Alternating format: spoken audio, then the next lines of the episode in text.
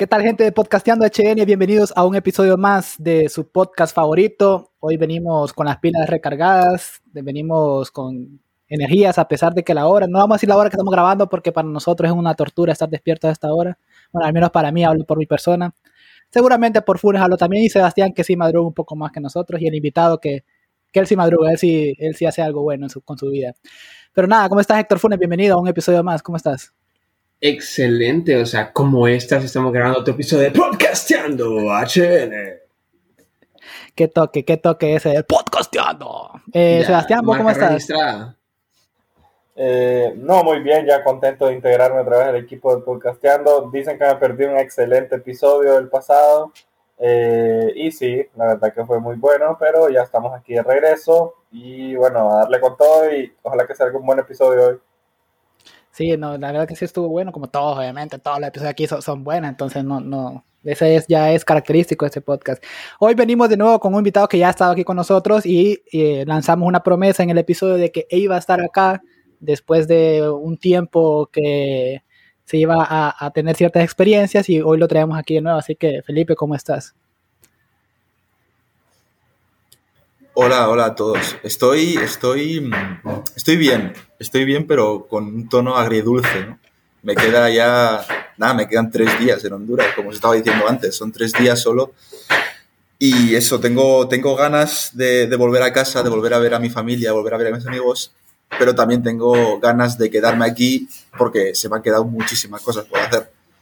Así que la única solución que encuentro es volver.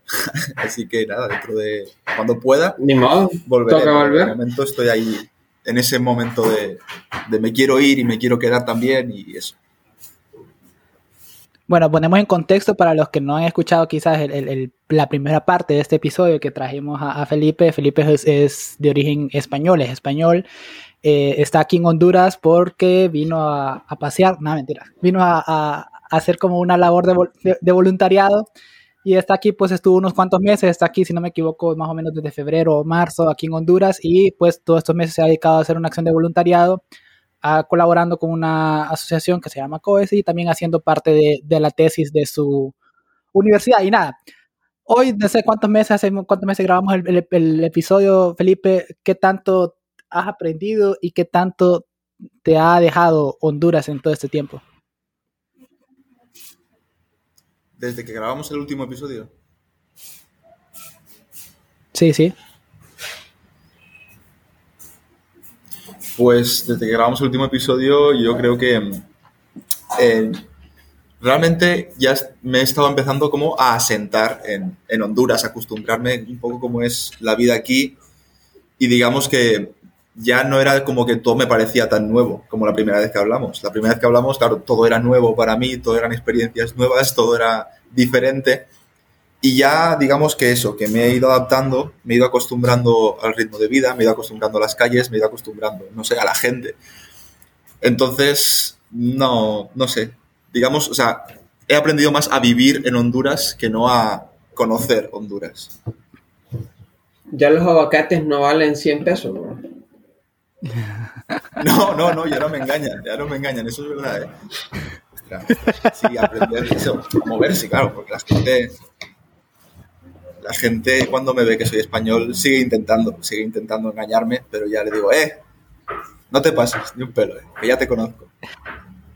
Y bueno, Ahora, en por, cuanto por a... aquí, por, por donde yo vivo, sí, dime, dime bueno, ajá, igual. Eh, te iba a comentar que en cuanto a tu, tu proyecto, o sea, eh, bueno, estudias audiovisuales y cuando comentaste que tenías un proyecto ahí, pues enseñar un poco acerca de, de cine y toda esta producción audiovisual a, a, jóvenes hondureños. ¿Cómo te fue en esa parte? ¿Hay un resultado ya en concreto que podamos ver o podamos, no sé, eh, socializar en algún momento? No, el proyecto se desarrolló bastante bien, la verdad. Eh, a ver, el problema de, del proyecto que yo estaba realizando es que es un proyecto dentro de lo que es ACOES, digamos. Entonces, pues claro, ACOES es una asociación muy grande donde todas las personas tienen que colaborar en muchos proyectos, no solo en el mío. Entonces, pues costó, costó tirarlo para adelante porque había muchas personas que no podían, por ejemplo, a lo mejor había gente que desaparecía dos semanas de mis clases y reaparecía y decía que no había tenido tiempo. Pero bueno, al final conseguimos hacer el rodaje, lo grabamos en un, en un barrio de aquí de Tegucigalpa que se llama La Nora. Y bueno, fue bien, el rodaje fue bastante bien, dentro de lo que cabe, y para mis expectativas fue muchísimo mejor de lo que yo esperaba que fuera a salir, la verdad. Conseguimos actrices de, actrices de verdad, actrices de verdad que quisieron venir a colaborar con nosotros gratis, sin, sin pagarles nada. Y, y bueno, el equipo se desarrolló bien y me hicieron más o menos caso de lo que yo les expliqué en las clases, así que fue bien, fue bien. Pero después del rodaje, bomba de humo, no volví a saber nada de nadie. Me dejaron a mí solo para hacer el montaje, así que aquí estoy, estoy en ello, terminándolo yo por mi cuenta. Porque también parte de mi tesis, claro. No, ni para extra nos llamaron ahí, ¿verdad? Ni para salir ahí atrás caminando en las calles, nada, pucha decepcionado. Bueno, busqué ahorita el episodio, lo grabamos, bueno, se, se publicó el 24 de abril. Eh, el episodio, la primera parte. Y hablando de que me llamó la atención de que hablamos de que a Felipe lo querían como engañar aquí con ciertos precios, solo porque era español. Pero aún creo que nosotros tres somos una parte de la población hondureña que nos vemos superadas por la gente de más de barrio, aunque tiene más barrio, porque bueno, hace poquito me pasó una experiencia. Yo soy de barrio, papá, no te confundas. No, vos no. fresa, te paja. No, mira, yo soy de barrio. bueno, bueno eh, eh, fui a comprar un producto y veníamos con un, con un ah, acababa de conocer. Legal? No, es legal, es una calzoneta que fui a comprar. Este, y veníamos con un, con un conocido de mi no María, entonces. Yo, yo lo, no, no María. Lo acababa de conocer hace como dos horas. Y eh, el man es de, de, aquí, en la, bueno, creo que es de la colonia vecina donde, donde yo vivo. Entonces yo compro la calzoneta, me la mido y todo, y cheque, y el man, mmm, yo le hubiera sacado dos por tanto, por lo que pagaste vos, me dije que no sé qué, que no sé cuánto, y yo, pucha, este man y, o sea, por varias cosas que dijo en ese trayecto, como de 200 metros que venimos caminando, yo dije, mm, a mí me falta muchísima calle aún para llegar a ver cómo se man. Entonces, hay niveles más de calle, hay que ir escalando esos niveles. Ahora, ustedes pueden estar preguntando, oh, ¿por qué Sebastián se compró una calzoneta? Es que estamos emprendiendo, vamos a abrir, recordemos que nosotros tenemos el proyecto de abrir una página de OnlyFans y nuestro modelo va a ser Sebastián, entonces ya está en el gimnasio, Nosotros vamos a vender productos de calidad, obviamente. Sí o no, no, vamos a ofrecer nada. De modelo extranjero vamos a tener a Felipe, pues. También. la gente sepa. Yo, y para emoción. Cobro comisión. Vimos a Víctor OnlyFans. ¿Ah? mi comisión es alta. ¿eh? No, claro. Vale, vale. Pensaba. Bueno, el Felipe, el Felipe de, ahora, hoy, 23 de julio, al de hace tres meses que grabamos el primer episodio, que está pues, un poco tierno, digamos, en, Honduras. ¿Qué, ¿Qué, cambios ha tenido? Si hay, si hay, cambios como muy sustanciales o muy... Eh, que vos dices, bueno, claro, eh, me ha sucedido esto y te he tenido que cambiar o me ha sucedido esto y, y ahora soy de ese tipo de personas o quizás pequeños cambios en tu forma de ser o pensar o, y todo eso, como cuáles han, cuáles han sido. Yo creo que no, no sabría responderte a eso ahora mismo, porque no tengo, creo, suficiente la, la perspectiva para, para contestarte. Sí que noto sobre todo es lo que os he explicado antes, el aprender a, a, vivir aquí, porque no es lo mismo para nada vivir en España que vivir en Honduras. Y, y eso, y aprender a, a, cómo tratar con la gente, porque a mí me pasaba muchas veces que yo pues hablaba o hacía algún tipo de bromas que no, la gente no entendía o que se lo tomaba mal. Entonces, pues eso, un poco saber cómo hablar, saber con quién hablar, saber con quién no hablar, por dónde moverte, por dónde no moverte, cómo moverte. Y, lo que sí que he notado mucho más es la, es la tranquilidad. Antes sí que a lo mejor cada vez que tenía que, subir a un bus me daba miedo. O no miedo, ¿no? Pero sí que iba como más preocupado. Precaución. Y ahora ya nada. Sí, ahora ya pues no sé, poder ir caminando a los sitios sin, sin miedo o, o, no sé. Son pequeñas cosas, pero yo creo que hasta que no vuelva a España, que creo que va a ser un shock muy grande volver a España también, hasta que no vuelva no sabré decir si, si, la persona realmente ha cambiado o no ha cambiado todo. Pucha, es que de subirse a los buses es cosa seria. ¿Se acuerdan? Creo que era, creo que era el primer año que estábamos en, en Tegucigalpa, porque nosotros somos de ahí, y pues nos invitan a una, a una potra, ¿verdad? A jugar pelota, como decimos en mi pueblo. Y pues nos vamos en bus con, eso, con estos muchachos, ¿verdad? Con Héctor y con Sebastián. Y iba lleno, entonces tenemos que ir parados, ni modo, o sea, el rigio. Y vemos que el bus se para y se suben dos muchachos así sospechosos y se ponen a la par de nosotros.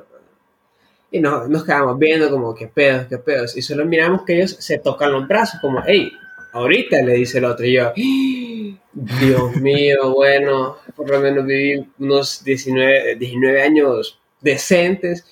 Y yo nervioso me pongo y solo veo que se están tocando. Y eso lo veo que sacan los 13 pesitos y pagan el bus y se bajan. Y yo, ah, ahí me sentí mal porque juzgué mal.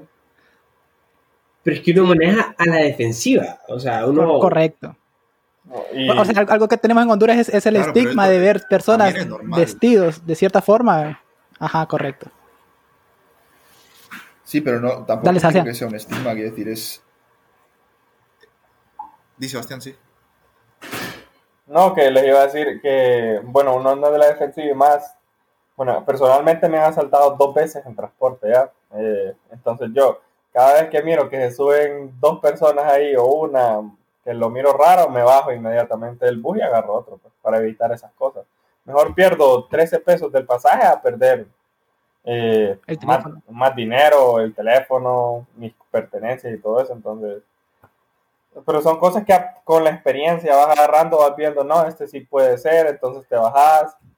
Eh, como- incluso, un radar. como- ajá, incluso si se sube en una zona rara, por ejemplo, si se sube a medio bulevar donde no hay una parada de buses, pues decís, no, este man es, eh, no anda en cosas buenas, entonces mejor te bajas. Son cosas que con la experiencia vas agarrando, lastimosamente, porque no se debería hacer así vivir en Honduras. Eh, ya ahorita cuando Felipe llegue a España, él va a tomar el metro tranquilo o el bus relajado, se puede echar un sueñito ahí si va largo y no pasa nada. Aquí no, aquí no se puede hacer eso, entonces.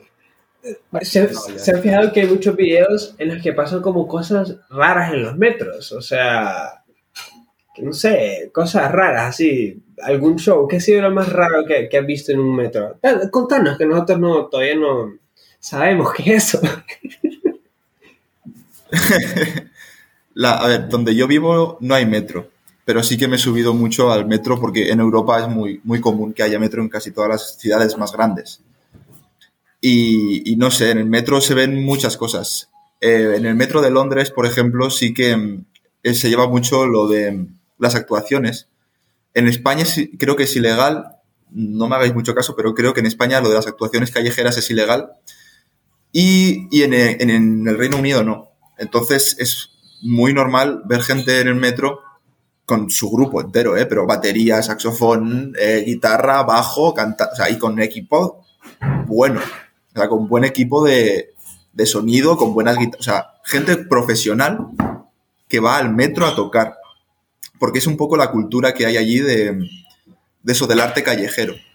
Eso en, en Londres estoy hablando, no en España. En España lo máximo que he visto, pues alguien que va a bolo y de repente se cae, se come la barra del metro con la cabeza y se cae al suelo y nadie mueve un dedo para ayudarle. Ahí se quedó.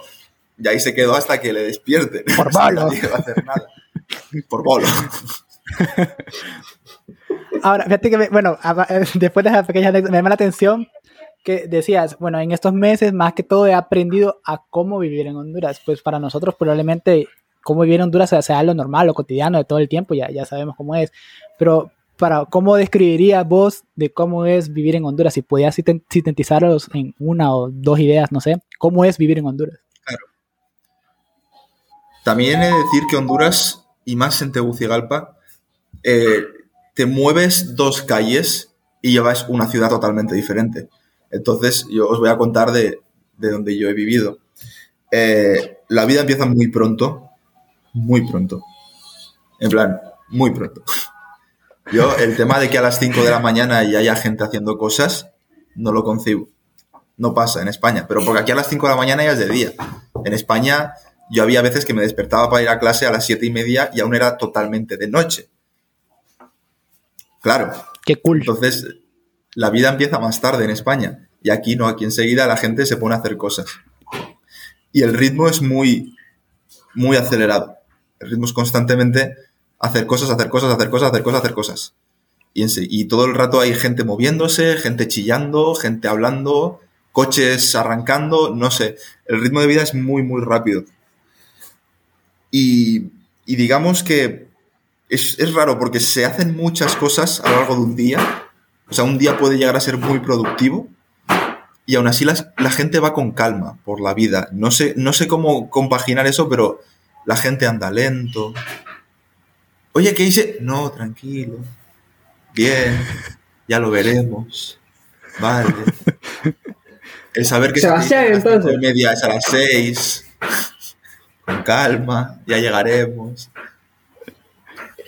Creo Sí, que has sí. de mencionar algo que es como que dicen que es mal de hondureño, que uno dice, hey, eh, la reunión es a las 4 y siempre te dicen hora hondureña.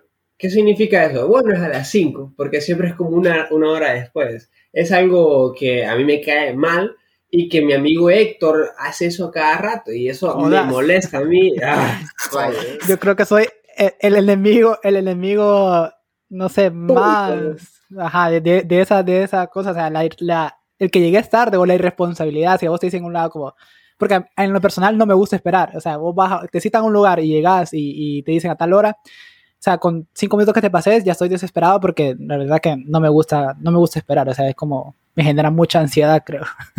Entonces soy enemigo de, de, de esa, Es que eso. de esa peculiaridad.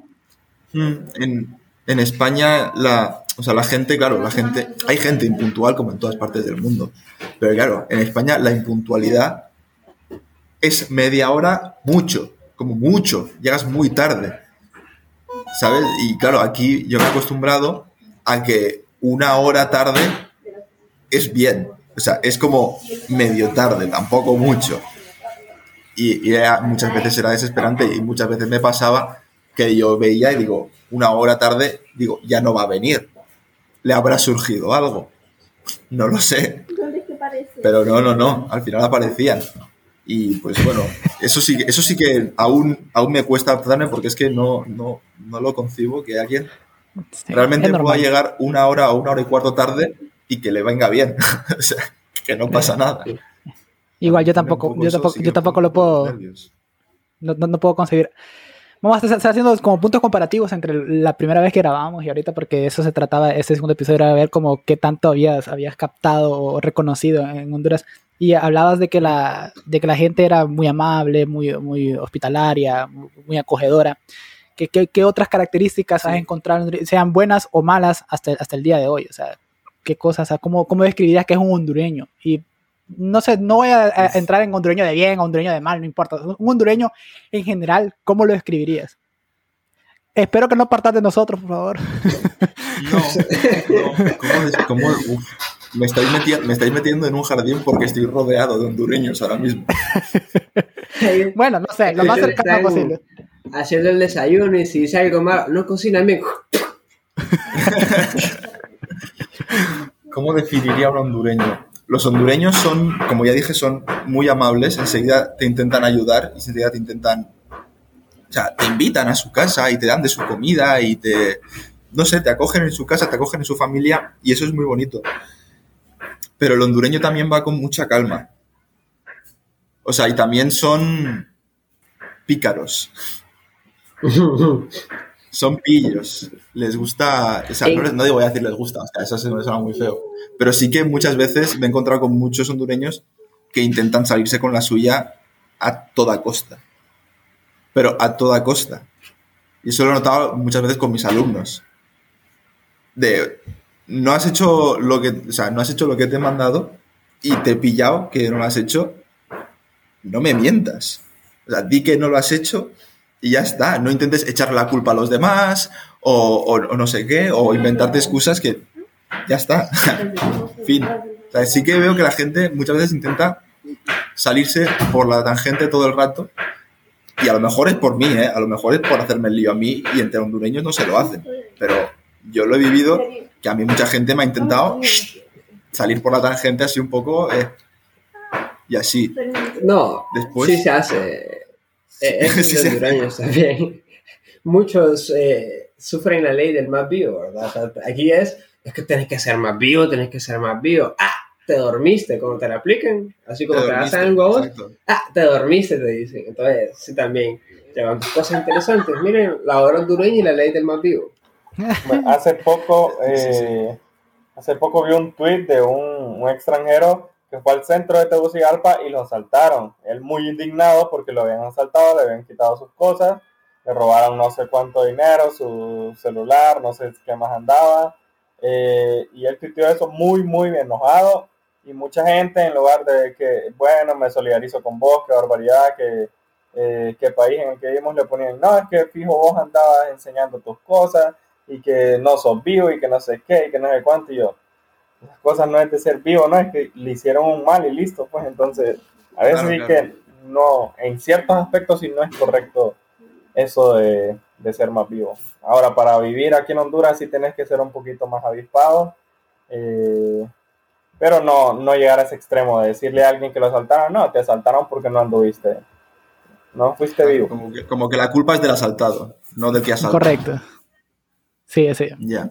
Bueno, pero, o sea, un poco de, de eso, yo, yo diría que no, no voy a decir que tiene razón de que tiene que ser más vivo, pero a ver, o sea, sabes que si sos extranjero quizás pues tenés un poco más de, de, de, de, permis- de ser permisivo en ese aspecto, pero vaya, nosotros sabemos que si vas al centro tenés que andar con mucho cuidado y posiblemente no lleves tus pertenencias, no lleves mu- ni siquiera tanto dinero en tu bolsillo, solo el pasaje o lo que vas a necesitar, porque sabes que ahí eh, el riesgo aumenta considerablemente de que te asalten. Entonces, la, hay alguien que decía como que la, la vida es como es, pues no como debería de ser. Entonces, sabes que vivís en un país peligroso y tenés que estar atento a eso. Y, y si hay, una, hay, hay un lugar donde sos, donde sos vulnerable a que te asalten, pues tenés que tomar la- las medidas respectivas. Claro, no debería ser así, pero tampoco es que lo vas a cambiar de hoy viernes a mañana sábado, ya, ya el centro no es peligroso. Entonces, Claro, debes de- de, también- tener como también- mucha cautela.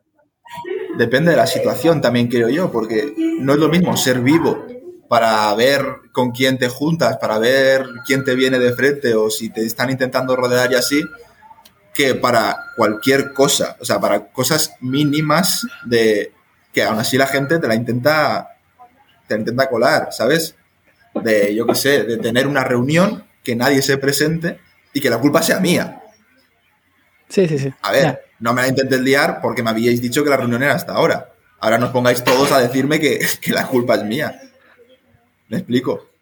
Sí, sí, sí. Entonces sí. O sea, es, es típico, por, por ejemplo, la Sí. situación de que llegas tarde a un lado y te dicen, ¿por qué llegaste tarde? Y empezás a decir mil excusas y en vez de decir, no, me levanté tarde y ya está, me dormí y por eso vine tarde. Y, o sea, es, es- es- como muy simple ser como honesto, digamos, y, y- y decir la verdad siempre. O sea, no, no irte como mucho por, por las ramas, como dice Felipe, sino que hablar de frente y decir, he venido tarde porque, no sé, no inventar paja de que me arruinó el carro, de que había tráfico, de que, que, que pueda que sea cierto, pero si no fue así, pues decir, me dormí y ya. Bueno, mira, voy a contar una anécdota.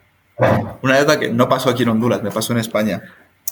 Y tiene que ver con eso que acabas de decir. Ah, vale. Yo eh, tenía un examen de, de recuperar una materia. Yo había suspendido una materia y bueno, no sé si en Honduras se hace, pero en España te dan la opción de hacer un, un último examen y si lo apruebas, apruebas la materia. Ese examen era a las 8 de la mañana.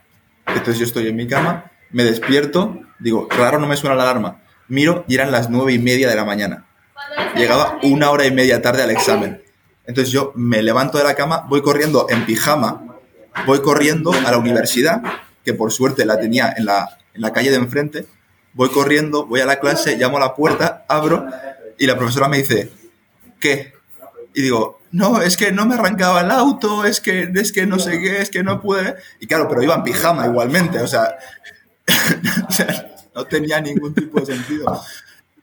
Y sí, pues me puse a inventar excusas también para, para eso, para que me dejara entrar a hacer el examen. Y me dejó entrar y lo aprobé. Eso, tuvo un final feliz esa, esa historia. Claro, pero quiero decir que al fin y al cabo es algo que, que digo yo que veo en los hondureños, pero que en España también se hace. O sea, no Sí, es sí, que ah, no es algo tampoco Sí, característico de los hondureños. Ah, correcto, sí. O sea, todos hemos mentido alguna vez de, de esta forma. Y que, bueno, o sea, a mí siempre me dicen cuando suceden estas cosas como, bueno, con esto no le está haciendo daño a nadie, pero son, son pequeñas cosas que al final se, se, repiten y se repiten y se repiten o van de la mano con otras cosas y al final pues terminan en esferas muy grandes y ser como la corrupción. Acabas convirtiendo en una costumbre también. Correcto, Esta mentira no, hace daño a nadie y empiezas a, decir cada vez más porque no hace daño a nadie y al final tu vida no hace daño a nadie porque son mentiras pequeñas, pero estás mintiendo sobre, sobre tu vida al fin y al cabo. O sea, no, la gente piensa que tienes una vida que no tienes. Y eso es triste. Ahora, estando en España, ahorita que regreses, ¿qué, ¿qué, tanto crees que vas a extrañar Honduras? Que sé que has estado poco tiempo, pero quizás, pues, sí, el sentimiento sea un poco, poco agridulce, como lo mencionabas al inicio. Sí, mira, eh, hay un... Leí el otro día sobre una cosa que se llama el síndrome del viajero. ¿Sabéis lo que es? No, no, no lo conozco. pues el síndrome del viajero es cuando te vas mucho tiempo a un sitio, entonces tienes como que olvidar lo que ya sabías para aprender las costumbres, aprender la vida en otro sitio. Entonces cuando te acostumbras a ese nuevo sitio y vuelves, no eres capaz de readaptarte a donde estabas antes. Entonces yo creo que un poco me va a pasar eso un poco cuando yo vuelva a España habrá formas, habrá costumbres que yo tengo aquí en Honduras que en España serán raras que no voy a poder dejar de hacer. Y ahora mismo no sabría decirte cuál, pero sí que tengo un poco la sensación de que yo cuando vuelva ciertos aspectos del estilo de vida que tengo aquí los voy a intentar trasladar a España y no va a ser posible. Sí, Ahora mismo te imagino levantándote a las 5 de la mañana, todo activado, ya bañado, y tu, toda tu familia durmiendo. y vos, sí. acostate, Felipe. Y vos como, vaya, levántense, ¿no? tenemos que ir a trabajar y vos a las seis y media, listo, y, y quizás tu, tu familia ni, ni piense en despertarse a esa hora. No, y, y gritando, ya no es las 7, ya no es las 7, todo arriba, todo arriba. Sí, sí, sí. y, y te vas a, a, subir un bus y, y decirle, no lleves el celular y, algo así. Claro, claro, por ejemplo. Eso me pasó en, en Intibucá. No, sé si os conté lo, que me pasó en, en Intibucá, toda la historia. No, no, no, recuerdo, pero vale, no importa que se repita. En, en resumen, voy a hacer un resumen muy largo. E íbamos a dormir en casa de una persona en una comunidad muy, muy apartada. Y por cosas de la vida no cabíamos en esa casa y me tuve, y un amigo y yo tuvimos que ir a dormir al camión, pero perdimos el camión, no encontrábamos el camión y al final dormimos en la casa de una señora que nos acogió en su casa. ¿Vale? Pues a la mañana siguiente estábamos mi amigo y yo durmiendo y a la mañana siguiente aparece una persona y dice, ¡eh! ¡eh! Todo el mundo a despertarse, que ya son las cuatro y media.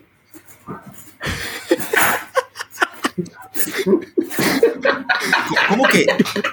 Digo, ¿cómo que ya son las cuatro y media? ¿A qué hora has despertado tú? Porque si dices ya son las cuatro y media, es que ya lleva rato despierto haciendo cosas, levantando el país o algo, no sé. No sé, eso fue un, Sí, me sentó mal, me sentó mal porque era muy pronto. Yo igual con mi familia. o sea, mira, bueno, vamos a poner un contexto por si lo llegan a escuchar en España, este podcast, alguno, ajá, en alguno de tus amigos es que la, en las zonas eh, rurales, pues la, la, vida es un poco distinta a la, las zonas urbanas de, de, las ciudades. Entonces, en esas zonas, pues se acuestan demasiado temprano. Hay tipo 8 de la noche ya están durmiendo, porque pues es, es su estilo de vida. O sea, ellos no, no, no, hacen de la noche, pues ellos sí se la toman para descansar, no hacen mucho.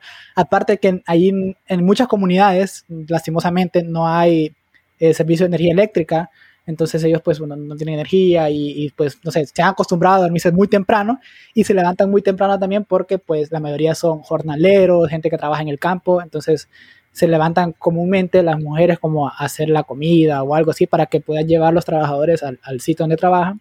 Y se van muy temprano, o sea, se van 5 de la mañana y ya están en camino al lugar donde, donde van a trabajar y vuelven a las 5 de la tarde a solo a dormir otra vez a las 8 y, y ese es un poco el estilo de vida, por eso es que a las 4 y media de la mañana para ellos probablemente ya sea tarde. Y para uno, para mí, por ejemplo, a las 4 y media de la mañana es demasiado temprano. O sea, eso es muy, muy de dormir a las 4 y media de la mañana. Sí, es como son las dos y decís, uy, ya me tengo que acostar. Imagínate levantarte a las cuatro. Ah. Sí, no, no, no, no. O sea, estar despierto a las 4, pues todavía lo consigo. Pero despertarse a las 4 cuando te dormiste, no sé, hace 3, 6 horas, pues no.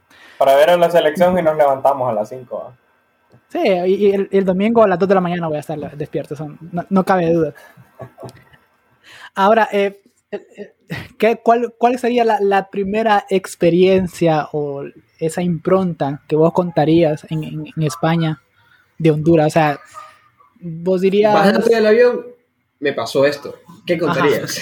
Exacto, tú- tus amigos te, te- te- te- esperan y te dicen, Felipe, contanos de Honduras. Y lo primero que contás No. es eso. Yo creo que, que la Estuve en mejor historia que tengo. No, yo creo que la- la- las dos mejores historias que tengo aquí en Honduras, una fue la, la de Intibucá, que acabé durmiendo en casa de una señora rara y que casi acabó durmiendo en mitad de la selva esa noche. Esa es muy buena. Y después un día que, que me asaltaron, entre muchas comillas, porque no me asaltaron, pero yo era muy nuevo aquí, entonces pensaba que aquello era un asalto, pero aquello no era un asalto. Básicamente, estaba, no sé si lo conté en, en otro episodio, pero bueno, yo estaba caminando por aquí, por, por donde yo vivo, y, se me acerca una persona que iba muy borracha. Muy borracha. Eh, maje, mira que usted, que usted me tiene que dar pisto usted, porque yo no tengo pisto. Digo, digo, no, tal, yo no, no, no llevo, no llevo. Dice, sí, que usted es español, usted es español, usted lleva pisto. Y digo, que no, que no, no llevo pisto. Y entonces pasamos por delante de una pulpería y en la pulpería había un señor que estaba comprando. Entonces pasamos de largo, él me iba siguiendo y entonces me agarra así del cuello y me dice, "Eh, si tú no tienes pisto, a este señor de aquí le atracamos. Y digo, no, yo no, yo no voy a atracar a nadie. Entonces como que se me enganchó y me fue pidiendo dinero, dinero, dinero, dinero y yo no le quería dar. Y en una de estas parece que lo pierdo, ¿no? Como que se va por su lado y yo me voy por el mío. Y digo, "Uf, menos mal. Me meto en una pulpería que hacían pollo frito y así. Yo iba a comprarme la cena. Y tal como entro yo como en, en la zona de comer que tiene ahí en la pulpería, entra él detrás. Y me dijo, tú me habías dicho que no tenías pisto y estás aquí comprando, me mientes, no sé qué. Cuidado, Me mentiste, amigo. Yo soy de pandilla, no sé qué, y se levanta la camiseta y tenía como mil de tatuajes por el cuerpo, pero tatuajes que parecía que estaban hechos con un tenedor, o sea, mal, tatuajes mal. Y dice, mira, mira esto, me enseña el ojo y lo tenía como hinchado, rojo, morado, y dice, esto me lo hizo la policía porque yo soy maleante. Y le digo, hostia, primo, por favor, para, o sea, vete a tu casa. Y dice, no, no, dame pisto, dame pisto. Y cada vez se iba poniendo más violento, se me iba encarando. Alguna vez levantaba la mano así y le dije, eh, toma. Y le di 20 varas y me fui corriendo a casa. Pero yo lo que tengo curiosidad es, eh, eh, de la otra historia es cómo llegaste a esa casa, o sea, porque si andabas como buscando un camión, ahora fue como, hey, hey, compa, duerme aquí, o, o cómo, o sea, Sí, la otra historia es muy buena. La otra historia, eh, fuimos a una, a una comunidad de Intibucá. O sea, estaba cerca de, como el municipio de Jesús do Toro, y la comunidad se llamaba mm, San Rafael. Se llama San Rafael. Y íbamos con un. Íbamos en el viaje de ACOES, íbamos tres voluntarios, no, cuatro voluntarios, el conductor. ¿Vale? Entonces íbamos a dormir en casa de uno de los voluntarios que se llamaba Melvin. Y al llegar a la casa nos damos cuenta de que en casa de Melvin solo había dos camas. Y en esas dos camas teníamos que dormir los cuatro voluntarios, el conductor, la madre de Melvin y las dos hermanas de Melvin. Ocho personas en dos camas. No. Había un sofá también que se podía utilizar, pero bueno, no cabíamos. Entonces lo que, lo que hicimos fue hacer como una especie de sorteo a cara cruz, no me acuerdo cómo fue exactamente, fue algo con una moneda, pero algo raro que yo no entendía. Y al final, a mí y a Eduardo, que era otro de los voluntarios, nos tocó dormir en el camión. Era la idea, dormir en el camión. ¿Qué pasa? Que como esta comunidad está muy alejada, digamos que el camión se dejaba en la carretera, tenías que caminar un poco por un trocito de bosque o selva y, llegabas a la comunidad. Entonces nos tocó dormir en el camión. Dijimos, vale, salimos de la casa, estaba lloviendo a, a mares, a baldes de agua, parecía aquello que tiraban desde el cielo. Llovía una barbaridad. Entonces nosotros íbamos tapados con nuestras cosas, con las linternas del móvil, por la selva buscando el camino para encontrar el camión y no encontrábamos el camión. Y no encontrábamos el camino. Y estábamos en mitad de la selva. Y yo le dije, eh, escúchame, yo me voy a casa de Melvin y duermo en el suelo. O sea, duermo en el suelo. Entonces, volviendo a casa de Melvin, no encontrábamos la comunidad. No encontrábamos la comunidad y llovía una barbaridad y no encontrábamos el camión y no encontrábamos la comunidad y cada vez era más de noche, más de noche, más de noche, más de noche. Y digo, ¿que voy a dormir en la selva? ¿Que voy a dormir en la selva a mitad de una tormenta? Que sí, que voy a dormir en la selva a mitad de una tormenta. Y de repente escucho, ¡Ustedes! ¡Ustedes acá! Y nos giramos y vemos una pequeña luz y nos vamos acercando.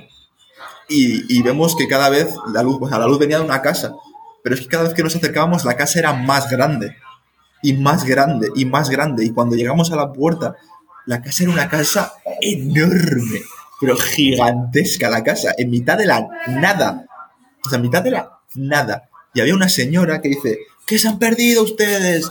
Y, ah, fíjese señora, que si nos perdimos, que no encontramos la comunidad, no sé qué, y tal, y así. Y la señora dice, no, pues entren, yo aquí tengo una habitación, se pueden quedar a dormir aquí. Entonces yo miro al voluntario con ojos de nos vamos a quedar a dormir en casa de una señora que tiene una mansión en mitad de la selva que no conocemos de nada, pero sin decirlo en voz alta.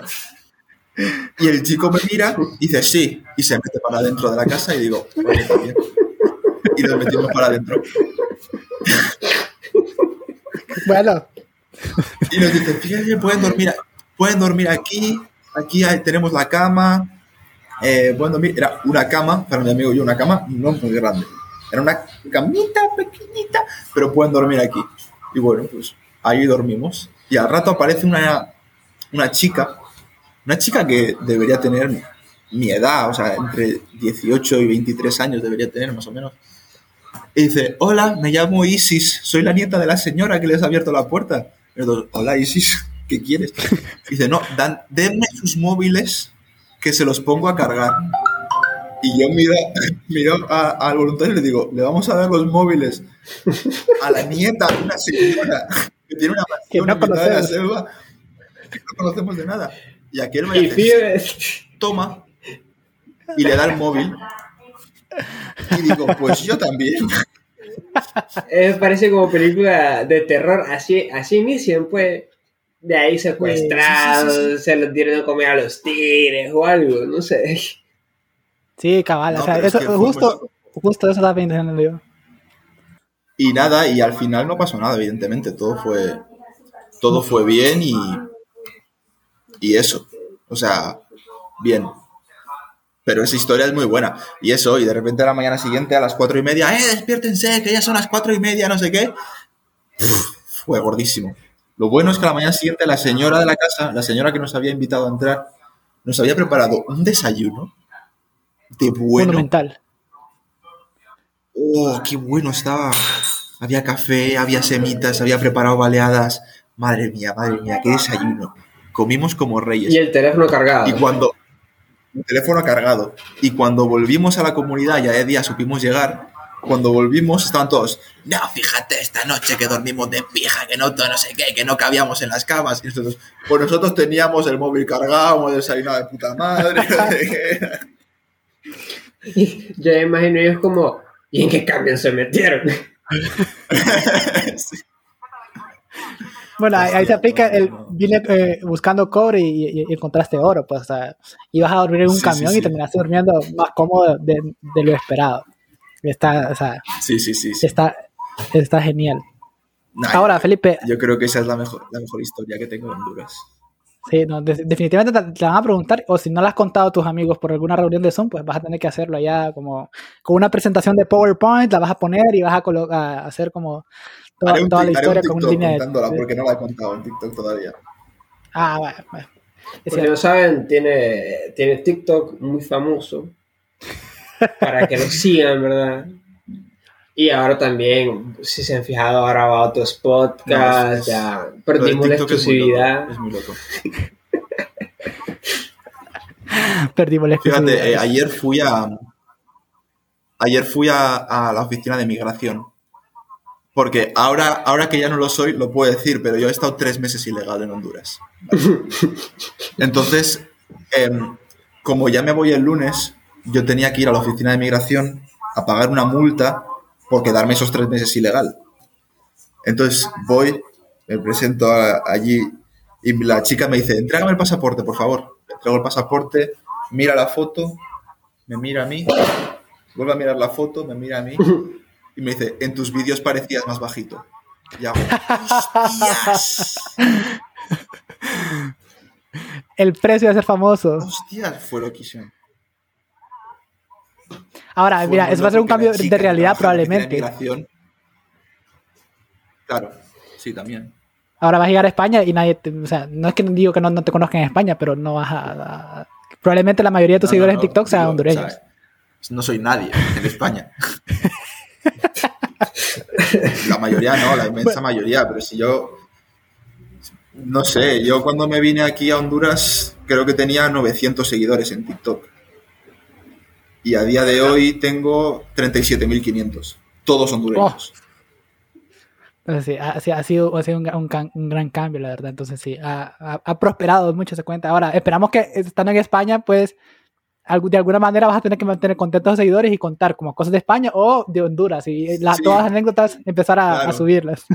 Yo creo que sí, o sea, Claro, si empiezas como contar cosas de España, también va a ser interesante porque va a ser como el, el, co- el contexto, o sea, la, la, la diferencia. Ahora te quiero preguntar cómo No, va sí, tu proyecto además- No sé, dime. de grabar un dime, segundo de cada día. Ah, me lo has recordado, lo voy a grabar ahora. Va bien, va bien. La- a ver, mm, ha habido momentos que, que han sido duros. Porque el año pasado sí que, sí que logré hacer todos los días un, un segundo. Y este año no lo estoy consiguiendo. Este año ha habido, ha habido días que no he grabado nada. Y a lo mejor pues paso del, 20 del 27 al 29 de, de abril, por ejemplo, cualquier cosa. Pero bueno, va bien y además me parece mucho más interesante que el del año pasado porque, coño, estoy, estoy a 9.000 kilómetros de mi casa. Entonces, grave lo que grave va a ser interesante. Pero yo creo que hay que explicarlo porque eso lo hablamos fuera de, del podcast. Entonces, si querés explicar Ah, sí. qué es esto, estar grabando. Sí. Sí, claro, pues es, un, es una especie de proyecto, no lo he inventado yo, ni muchísimo menos, que, que consiste en grabar un, un segundo de tu día a día. Cada día, que, cada día grabas algo, un segundo de lo que sea. Y después, eso, el 31 de diciembre, lo, lo montas todo en un solo vídeo. Entonces, pues puedes ver más o menos un resumen de tu año en vídeos de un segundo. Ese es un poco el proyecto. Y es curioso porque ayer, por ejemplo, estaba mirando los vídeos que había grabado y yo, lo- a, medida que lo voy montando, lo voy viendo, vi- voy viendo cómo está quedando, entonces sé qué segundo va en cada momento. Pero claro, de ese vídeo tengo un segundo. Entonces ayer me puse a ver los vídeos enteros y, y traen muchos recuerdos y es muy bonito. Porque claro, yo recuerdo un segundo de a lo mejor de un vídeo que dura 15 segundos. Entonces ver el vídeo entero te da nada, es bonito, es bonito. Yo le recomiendo a todo el mundo que, que lo haga. Que cuesta, ¿eh? Yo, o sea, tardé tres años hasta que lo hice porque el primer año que lo intenté, de repente digo, hostia, que ya estamos a 1 de febrero y he grabado solo tres vídeos. O sea, ya no tiene sentido hacerlo. Sí, sí, sí. Ahora, me- bueno. me viene a la- con eso y más que te toca el regreso a, a tu casa y todo este, todo ese sentimiento, me viene a la, a la- a la mente una, una frase que la primera vez, cuando la escuchas así de primas a primeras, te parece una frase tonta, pero eh, realmente sí tiene como mucho valor, al menos para mí. Eh, y es que dicen que hay que irse para poder volver. Entonces, eh, ese, ese, ese, ese sentimiento de regreso a casa o ese sentimiento de recordar las cosas que te han pasado, pues a veces, eh, eh, por ejemplo, las cosas, las cosas felices, muy poco las recordamos realmente. O sea, cuando estamos felices, los momentos felices, a veces como tenemos ciertas ideas, pero no recordamos a detalle cómo es el- los momentos felices. Y ahí sale el- el- la típica frase, era feliz y no lo valoré o no lo sabía. Ajá, entonces eh, es un poco interesante esa idea de grabar porque pues por ahí pues puedas recordar. Ahora, los momentos tristes sí como que los recordás como muy a detalle porque te dolió, entonces lo recordás. Y los momentos felices pues a veces se pasan desapercibidos. Ahora, esa, esa parte hay que irse para poder volver, ¿cómo lo estás asimilando ahora mismo? El hecho de que creo que no has estado tanto tiempo fuera de casa y ahora que te toca volver, pues, ¿cómo, cómo, cómo es? Dejando de fuera los, las diferencias contextuales de, de, sociedad, país y todo eso, ¿no? Que el simple hecho de estar lejos de casa y volver, ¿cómo, cómo lo ves? Es, es que es duro, porque como os he dicho antes, estoy un poco en esa, en esa tesitura de que me quiero ir y al mismo tiempo no me quiero ir. Pero no sé, no sé cómo lo estoy llevando. De todas formas, no, no creo que, que lo esté asimilando del todo todavía. Creo que hasta que no esté en el avión, incluso hasta que no aterrice en España, no tendré esa sensación de que, de que me he ido. Y es duro, es duro porque aquí, pues al fin y al cabo, he hecho vida. O sea, aquí he conocido gente, he hecho amigos, he hecho amistades, he conocido a mucha gente y me, digamos que me he creado una zona de confort en Honduras. Y salir de la zona de confort, aunque sea una pequeñita, da miedo.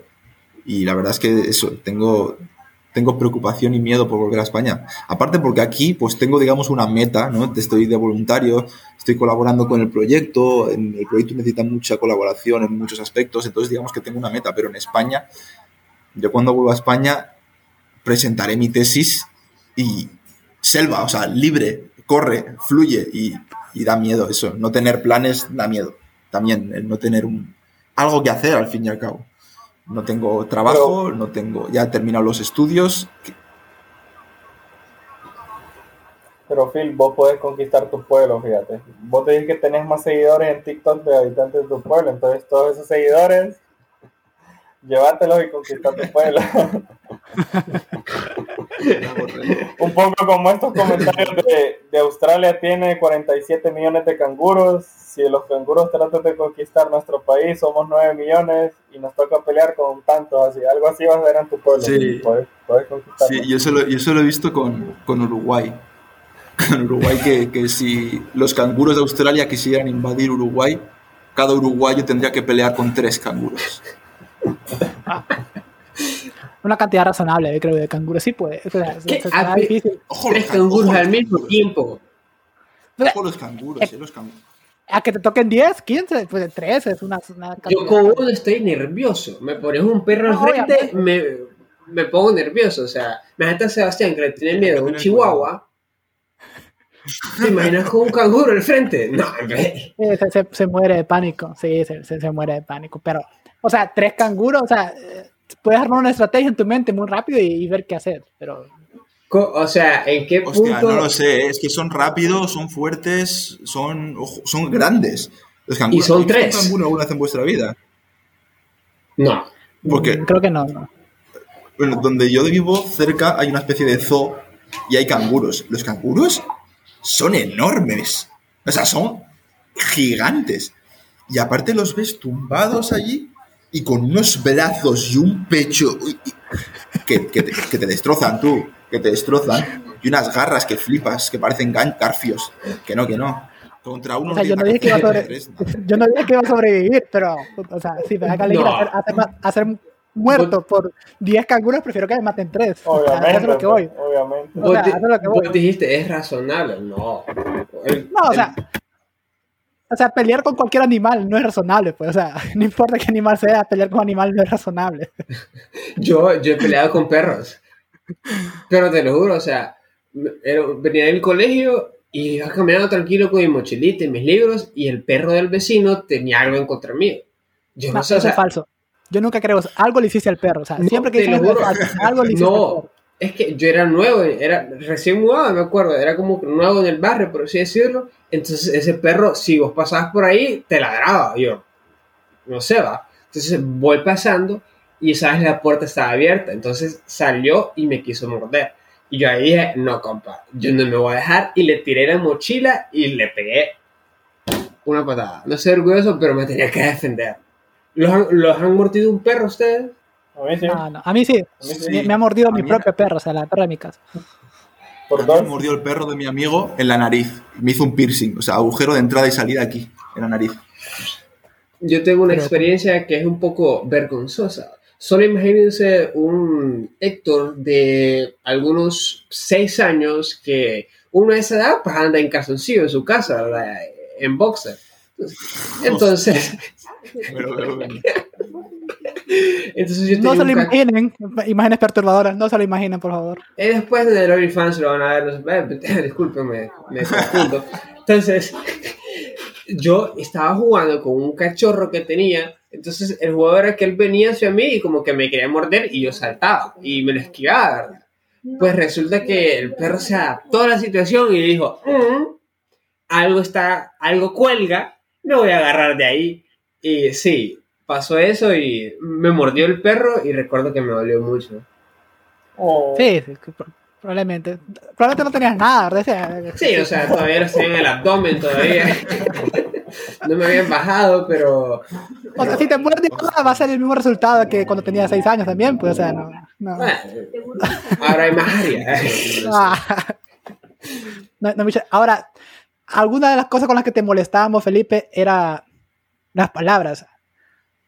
Top- las palabras ahora top Las palabras. 5, top 10 que, que- que has conocido de, de Honduras y que, pues, obviamente tienen un Mira, significado distinto mira, o mira. palabras nuevas que se usan en Honduras. O que has adoptado tu lenguaje, que ahora lo decís. Ajá, correcto. Ahora lo usas. Exacto, exacto, exacto. La palabra que sí seguro me voy a llevar a España es nambe.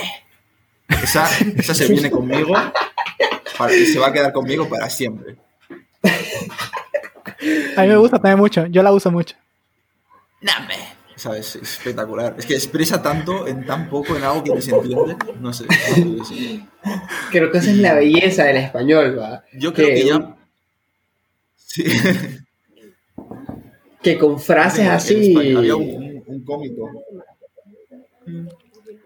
Ahora, o sea, aparte de Nambe, ¿qué otra palabra? Que no has adoptado neces- necesariamente, pero que vos decís, pues, o sea, sí me suena mucho. Pero por ejemplo, por ejemplo, ya no digo vídeo, digo video, por ejemplo. Ah, interesante, ajá, ajá, sí, sí. Que la pronunciación correcta es vídeo, por cierto, pero ¿La pronunciación correcta es cómo? es vídeo, o sea, vídeo es como debería de decirse. Hmm. Pero nosotros decimos Bueno. video. Bueno, en fin, no sé. Realmente, no sé. Bueno, sí, era una historia que era como las era, ah, cosas de adaptaciones lingüísticas que, que leí hace poco. Que por qué en Latinoamérica se dice video y en España se dice vídeo. Y es porque vídeo, al fin y al cabo, es una palabra. Es una palabra inglesa. Entonces, digamos que en España se adaptó la escritura. No. Se adaptó la igual. pronunciación. Se adaptó la pronunciación.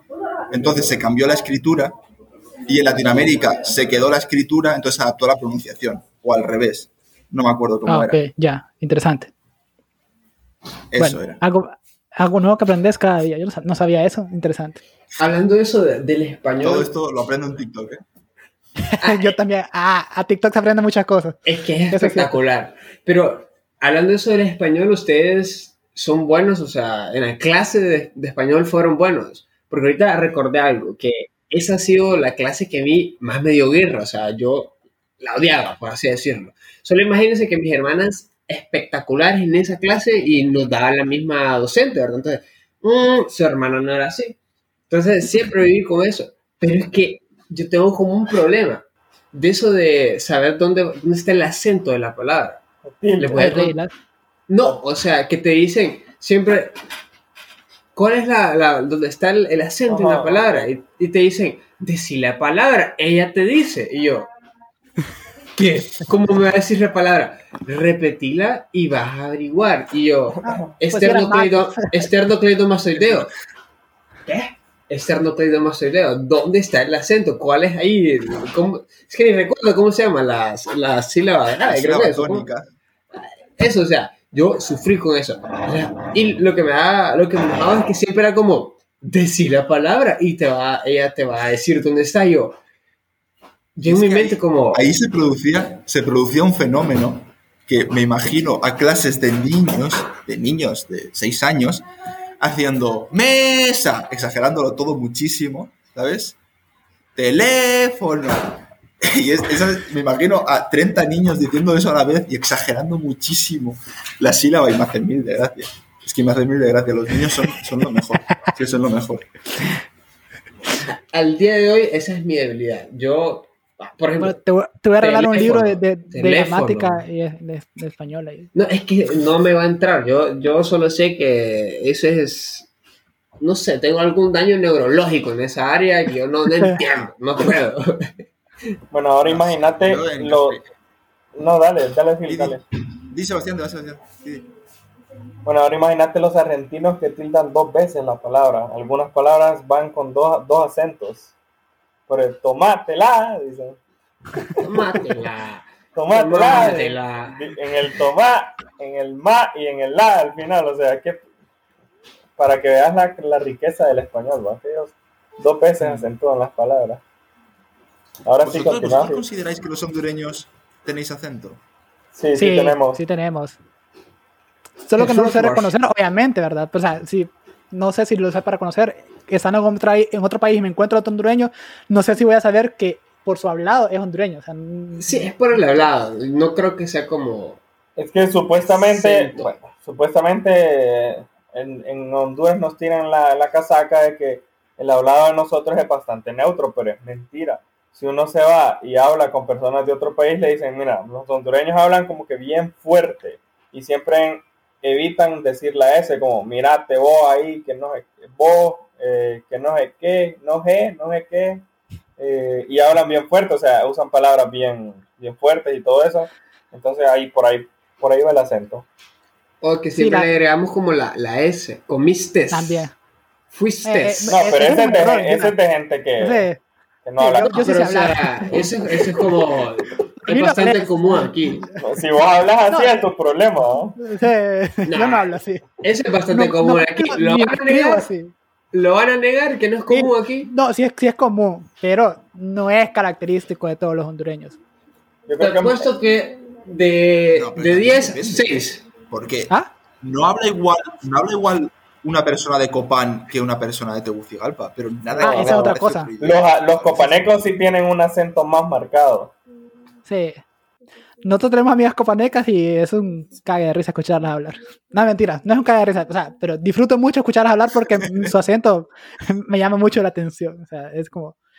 Y, y es más, o sea, vos te vas como en departamentos, si hablamos, por ejemplo, del lugar donde yo soy, eh, en mi lugar, pues se habla de una forma, donde Sebastián se habla de otra, en otros municipios se habla de otra. O sea, si vas como más regionalizando, Y quedan, es aún más. quedan a 30 minutos las, los, las- los pueblos. Y en cada pueblo se habla de un. Tiene un- una tonalidad diferente la, la forma de hablar.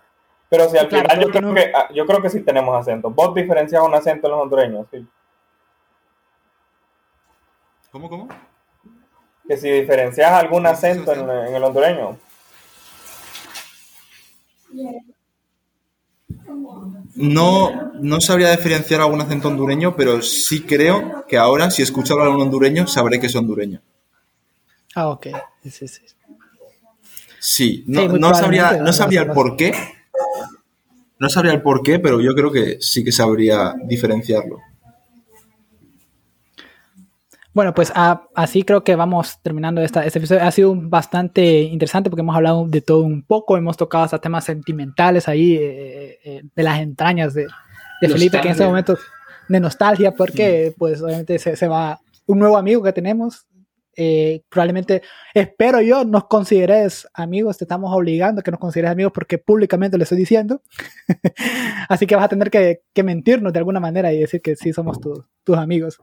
Sí. Y espero yo que llegue a España y le digas, mira, conocí a unos brothers que tienen un podcast muy bueno, escúchenlo, ahí participé dos veces, hay muy buenos episodios y esto y lo otro. Y que puedan escucharnos Madre en mía, España me y pues invitaron a tomar les ron, me invitaron a comer pollo.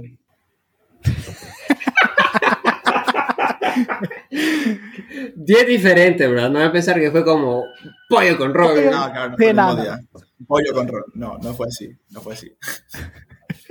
Bueno, ajá, la, la pasamos muy bien. Íbamos a, a- a firmar una bandera que al final no se pudo dar, pero bueno, eh, espero que, que tu estadía en Honduras haya sido lo bastante placentera posible. Ahora, creo que podemos hacer de nuevo que des- despidas el podcast usando tres palabras que te demos. Pueden ser meramente del contexto hondureño o no, si queremos. Wow. Pero antes de, de- no sé, si sí, sí, Uf, Sebastián uf, y Héctor vale. antes de eso quieren Vale, decir vale. como sus palabras de despedida y agradecimiento para Phil. Dale, Funes. Bueno, voy a empezar yo ya que miro que Sebastián está llorando. Llorando. eh, que se nos va nuestro amigo. No, solo agradecerte por estar aquí de nuevo y como dijo Héctor, espero que nos consideres tus amigos porque nosotros sí te consideramos y pues a ver si eh, volvemos a grabar otro episodio, que tal que un día nosotros vayamos por España y nos toque estar a nosotros y crear ese nuevo zona, esa nueva zona de confort, ¿no? España, de verdad. Para... Entonces va a ser una de nuestras metas muy pronto. Sí, ya tenemos casa donde quedarnos, va a ser así. To- Todavía no. Pero- o si no buscamos un camión. Sí, sí, ta- tal vez encontramos una señora que nos dé posada. Sí, sí. No, eh, yo agradecerle a Phil, bueno, por, por los dos podcasts que compartimos y también por la por el tiempo fuera del podcast que compartimos también, porque fue muy bueno. Eh, yo creo que siempre es bonito conocer personas de otras culturas porque eh, enriqueces tu cultura. Ambas personas enriquecen un poquito más. Y bueno, como ya dijo Funes, quizás en otra oportunidad grabemos un podcast de ya cuando te adaptes a España ya reconozcas lo que has cambiado o lo que, o lo que vas a extrañar de Honduras o algo así, no sé. Cualquier, cualquier excusa para grabar va a ser buena. Y, bueno, tal vez algún día eh, nos vemos en España o volvés aquí a Honduras y, y todo bien. Excelente. sí. Me encanta el ánimo de Sebastián. Todo bien, Todo contento Bueno. y yo que me alegro. Yo que me alegro. Excelente. Alegro. La, la verdad que sí, agradecer a Phil, No, a los que nos escuchan también. Ajá, dale.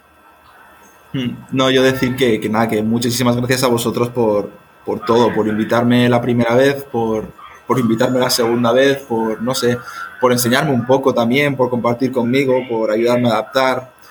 No sé, habéis, la verdad es que habéis sido de las primeras personas que contactasteis conmigo como para ayudarme a adaptarme aquí y os agradezco mucho y claro que os considero mis amigos. Joder, ¿qué Eso. faltaría más? Yo, yo, yo quería escuchar eso. Eh, todo lo demás no me importa, no Pero mentira. hay, hay algo que sí, que sí hay que dejar en claro. Nosotros somos los amigos pobres de Phil, porque nosotros lo llevamos a la casa de Héctor a tomar un roncito, a- al restaurante de un amigo, pero yo miraba que con otros amigos salía a Santa Lucía, eh, que no sé. Qué, que no sé, y bueno, Bueno, Pero no había ron, no había ron. Ah. eso, eso es lo importante. bueno, de, de verdad que de mi parte siempre agradecer a, a Phil, pues, y a Héctor y a Sebastián, que nunca les digo gracias, pero la verdad que es- hasta este punto también gracias a, a- a los que nos escuchan y pues nada, la verdad que espero que te lleves una buena imagen de Honduras a pesar de, pues, de todos esos eh, quizás no tan gratas experiencias que quizás te- tuviste, que, que espero hayan sido muy pocas y que a pe- cuando llegues a España y como dijo Sebastián, te aclimates y recuperes toda esa parte española que quizás habías renunciado un poco, eh, pues hayas tenido un cambio pues positivo, ahora tengas unas ciertas nociones, al menos de Honduras, un poco distintas y que tengas ánimos de volver para que vol- volvas un poco más, menos más desocupado, perdón, para que podamos pues salir a conocer y, y explorar un poco más nuestro bello país. Y nada, agradecerte, esperamos que volvás pronto a ese podcast, volvás pronto a Honduras o no sé, por cosas del destino terminemos en España, espero que no, no como refugiados, ni, ni, ni, ni mucho menos, ni, pero que, que, que, que lleguemos a algún momento ya. Así que, nada, te vamos a dar tres palabras, uno cada uno, y, y despedís el podcast diciendo lo que querrás, absolutamente lo que querrás, puedes decir cualquier cosa aunque no tenga sentido, no importa, y despedís el podcast eh, de esa forma. Vaya, Sebastián. yo le voy a dar una palabra en español, gilipollas. Gilipollas, ok. ¿Cómo? Ahora yo, catrachos. Gilip- Catrachos. Catrachos. Yo te voy a dar una palabra que me vino a la, mente de la nada y es tusa. Tusa. Ajá, tusa. ¿Sabes, ¿Sabes qué es? Antes de Ah, bueno. Es lo, como Sí, lo que eso cubre es. el maíz cuando ya está seco. Lo que cubre el maíz cuando ya está seco. Mm, Pero no, no la Ajá, correcto. sino La, la mera mazorca. Ajá. No sé cómo. Vale, vale, vale. Pero entonces. Dale, está, dale. está Gilipollas. Ajá. gilipollas y tusa. Ajá, correcto. Ahora, despedí el podcast. Bueno, pues. eh, sí. No sé, cualquier cosa. Em, Tusa, Tusa me está complicando el tema. Vale, pero no, mira, voy a decir mm, que no, que muchas gracias por invitarme, que a todos los catrachos que nos estén escuchando, no seáis gilipollas y escuchad más el podcast Podcasteando HN. Y voy a quitar la tusa al maíz, que llego tarde, no sé. Llegué porque le estaba ayudando la tusa al maíz, ahí está. Ah, me, está- me están enseñando, me, exacto. me están enseñando lo que es la tusa. Vale, Ah, ya- son ya las ves. hojas, eso, Ajá. ¿no? Correcto, Son sí, hojas. son las hojas. Que también en algunos lados se Ah, usan vale, para otra vale, cosa. vale, vale, vale. Sí, la Vale, tusa en contexto en texto, contexto colombiano creo que es como ese, esa fase de, de- de rotura de la relación cuando estás como Claro, tratando de que superar a una... matar la tusa. Exacto, exacto. esa, esa mera. esa mera. Bueno, pues nada, gracias Phil, gracias a todos los que nos escuchan, Gracias a vosotros. saludos, saludos hasta España, espero que lleguen a escuchar este podcast, que les guste, que lo disfruten y que pues probablemente nos estemos escuchando muy pronto, así que nada, o sea, Funes, siempre has dicho desde entrada la típica frase, ahora decirla de salida pues para que seamos algo distinto hoy. Bueno, sigan escuchando Podcasteando HN. Bye pues, chao, se me cuidan.